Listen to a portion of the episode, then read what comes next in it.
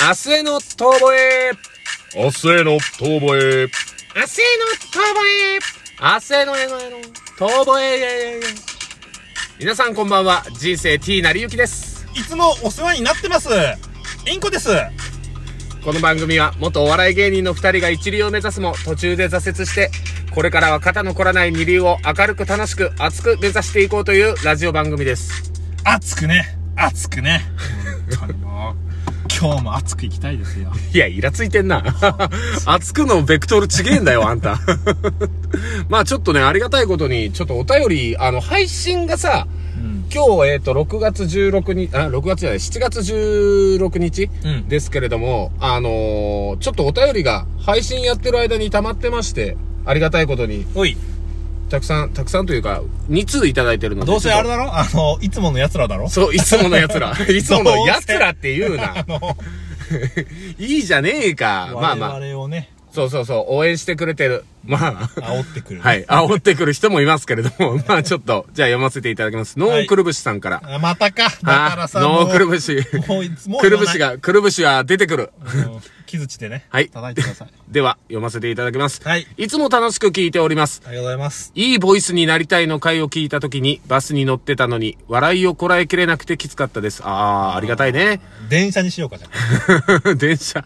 うんなんでバスだ、バスだとやっぱちょっとまだ、いや、笑えちゃうのかもしれない。電車だったら笑えないと思う別。にいいだろ。 どっちでもいいだろ、その違いは。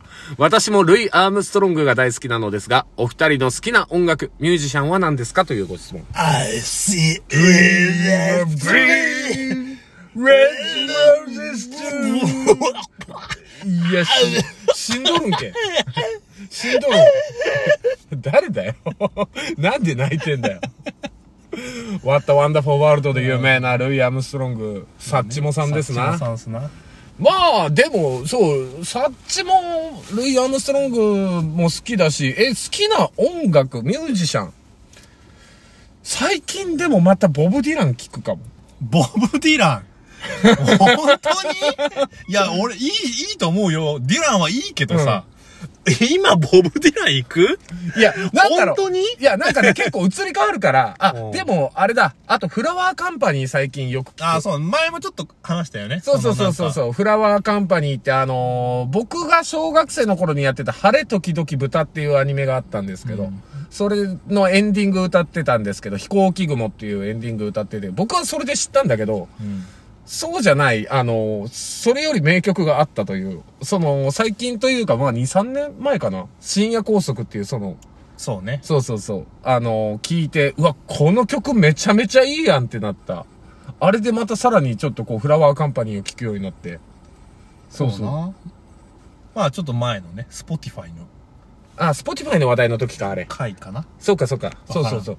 あの時ぐらいだ。もう初期も、初期、うん、初期っていうか、まあまあだいぶ、ラジオ配信も重ねてきて。好きな音楽、うんなんだろう俺さ本当はさすごいこうジャズとかをさうん。聞きたいしこうジャズを語りたいうんうん。語りたいんだけどさ、うん。なんだろうちょっとそこにやっぱこの音楽だけでいけないというかさあのーやっぱ音楽の才能がない自分がちょっとうん。悔しいとこではあるんだけどさ、うんうんなんかそういう、まあ、ジャズだったりクラシックだったりっていうちょっとなんか純粋な音楽になかなかこう踏み込めない自分がいるんだよねなんだお前。 何ちょっと、いや、俺はちょっといけないんすよね、みたいな。いいや、けないっ別すによあんたの遠慮知らんわ。 いいじゃん、別に聞けば。俺だって、なんだっけ、ブロックパーティーって映画がね、うんデイブ・シャペルっていう、あの、アメリカのコメディアンで強烈な方がいるんですけど、うんその人が、あのー聞けと。この曲をお笑い芸人やる、コメディアンをやりたいやつは全員聞けっていうような曲があったから、それで聞いた曲とかあったよ。えっ、と、セロニアス・モンクのラウンド・ミッドナイトって曲。それはデイブ・シャペルが聞きなさいと。はいこれで間を勉強するんだ、君たちはって言っえて、そそれはどどういう音楽なのえっ、とね、モダン、えっ、と、な、何、ジャズもなんかいろいろ種類があるでしょ。うん俺もそんな詳しくないけど、とりあえずあの、モダンジャズとかそういう感じのに入るのか。スイングとかみたいに、ああーの、激しめのやつじゃなくて、ピアノのソロでそれをなるほど、なるほど。曲うんやって、なんて言うんだろうな、ちょっとこう、不思議なリズムというか、んあの、あるんですけど、まあ、実際にちょっと聞いてみてください。それはセロニアス・モンクのラウンド・ミッドナイトっていう曲はすごくいいです。だからもう別にその話を、君覚えてるかわかんないけど、俺がその映画を見て感化されて、セロニアス・モンクのラウンド・ミッドナイトの話を君にした時に、君なんつったか覚えてないでしょいつもうお笑い芸人やってる時だから26、7ぐらいの時。覚えてない。覚えてないでし全ょく覚えてないです。お前がジャズなんて聞くんじゃねえよって言った よ。君は。ちょっとふざけも入ってたけど、俺イラってしたからね。はぁって。いや、だから違う、リスペクトがすごいね。俺、俺の中のジャズに対しての。だから別にいいじゃん、いやい聞いんきゃだ、いいんだけどね。いいよ、聞けよ。あっちだって別にもういいや、別に聞けよって思っているや、よ。な俺が、もしタモリさんまで意見だったらジャズを聞くけど、いいよ、別に。あの人だって、たまたま、あの、なんだっけ、今度、あの、なんだっけ、あの、ミュージシャンの、あれだろジャズピアニスト、燃えるピアノ弾いてた、あの、おじさんが、たまたま関わったから、ジャズの話とかで盛り上がって、そっからジャズ、さらに入ってったんでしょあの人も。ごめん、あんまりちょっと分かってない。俺。え、分かってないのあの、いるんだよ。タモリさんを見出した人の中に、ジャズピアニストの人がいて、あの、全教頭時代とかに、あの、その、燃えるピアノを弾くっていう、あー、ちょっと今名前が出てこないんだけど、後で多分調べたら、ググるか。ググってみて、ちょっと、あのね、今度、渋谷でその人が、やるんだよ。肘とかでピアノ弾くの、その人。ええ超絶に強烈な人。燃えるピアノをだって弾くんだ よ。うなん昔、その全教頭って1960年、70、うん、60年後半ぐらいの時か、あの頃ぐらいに、だから学生運動の一環で、うん。その人もう、その、パフォーマンスとしてそれをやったのよ。山下洋介さん。山下洋介さん。あの人も、だから、赤塚不二夫さんと同じく、タモリさんを見出した人なんだけど、もともとゴールデン街で一緒にその飲みによく行ってたっていう、ジャズメンバーのその中の一人で。ジャズミュージシャンの人って、すごいな、素敵だなって思うのが、みんなそのちょっとこう、ぶっ飛んでる人が多いというか、アナーキーな人が多いというか。そうね。うん。そう。で、それってやっぱジャズっていう音楽自体にもやっぱりそういうのがあるじゃないそういう土壌が。うんもともと反骨の音楽だから、ジャズ自体も。そうね。で、やっぱそっから、なんかその、俺、ジャンルの住み分けはよく分かってないけど、ソウルとか R&B とか、そういうのもそうじゃない。もともと生まれたブラックミュージックっていうもんが、そういう風になんかこう根付いてて、レディーデイ、なんだっけな。レディーデイっていう名前の方しか出てこなかった、今。あのミュージシャンの人の曲とかすげえ暗いぜ。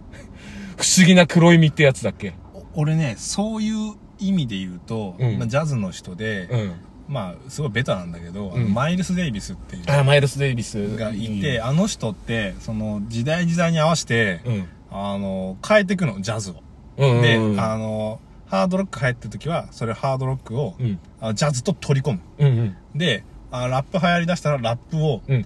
ジャズに取り込む。うん。で、そのラップのやつが、めちゃめちゃかっこいいの、うん。その、な、アルバム名がちょっと出てこないんだけど、うんそのアルバムだけすごい聴いてた時期があるんだけど、うんなんか、まあそう言って出てこねえんだからあれなんだけど、まあまあ、でもわかるわかる。あの、最近そういうのがよく出てこなくはなる。でも、だからそう、マイルス・デイビスとか、なんかあの、うーんと、誰彼問わずだけど、言ったらその伝統を重んじるっていうことってものすごく重要だけど、そのマイルス・デイビスが、あのね、ハービー・ハンコックに言った言葉があるのよ。なんかたまたまこれ、YouTube で得た知識なんだ けど。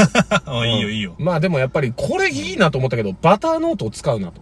バターノートを使うの。うん。あの、ある時もうね、ずっとハービー・ハンコックがやってて、もう全然もう自分の伸びしろを感じんと。ああ成長がなんか、打ち止めだな、みたいになった時にマイルス・デイビスか塾ら。行ったらいいんじゃないそしたら。いやいやそう違うそういう塾行った方がいい。いやいや、塾 じゃねえ。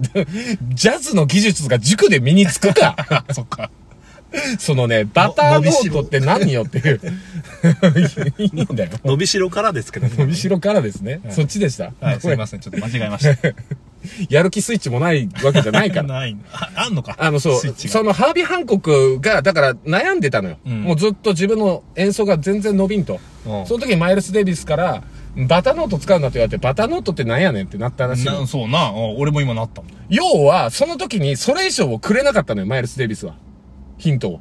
ええ 超、いや、どう、何、どういうことってなったんだけど、遠いあのね、そっから、え、松丸くんじゃなきゃ解けないんじゃないいや、松丸くんでも解けないと思う、多 分。でも、結局、そこでハービー・ハンコックがたどり着いた答えが、ベタ使うなと。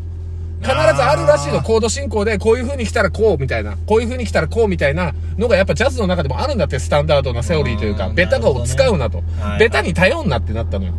あ、ベタに頼るからダメなのかなと思って、新しいほ音を、その探っていく中で、ハービー・ハンコックはさらにそこから自分は成長できたって、ハービー・ハンコック自身が、その、語ってるやつを見て、あの、俺感銘を受けたの。あ、これってでも、歌舞伎とかでもそうだけど、さっきマイルス・デビスの話出たから思うけど、中村勘三郎さん先代の、そのはいねうんうん、勘三郎さんがニューヨークで公演やるっていう時に、はい最後の演出で鳥物の、鳥物町のやつをやって、うんそうそうそうう。で、それで最後、ニューヨーク市警のパトカー使って、それが劇場の中でガンって出てきて、うんニューヨーク市警にこう取り囲まれて、最後逮捕されるっていう歌舞伎のオオチうんにしたのよ。うん。で、それでスタンディングオベーションで、うわーってなったと。ある意味流行り物じゃないけど、そこは水に合わすというかさ。そうね。あの、親近感はそ湧うくそようね。そう。んワンピースを取り入れて歌舞伎、歌舞伎でやんのってみんななるかもしんないけど、強いものってそうやって新しいものを取り込んできてる人たちなのよ。結局。そうな。うなん で。も落語でもだから新作だ、なんだとかって、やっぱ出てくるものってそうだし、うん。昔古典って今言われてるものだって新作であったわけで、やっぱりそうやって新しいスタイルを取り込んでいく、変化していく人たちが強いなって僕は思いました。なんだ、急に。 急に。一気にまとめ たな。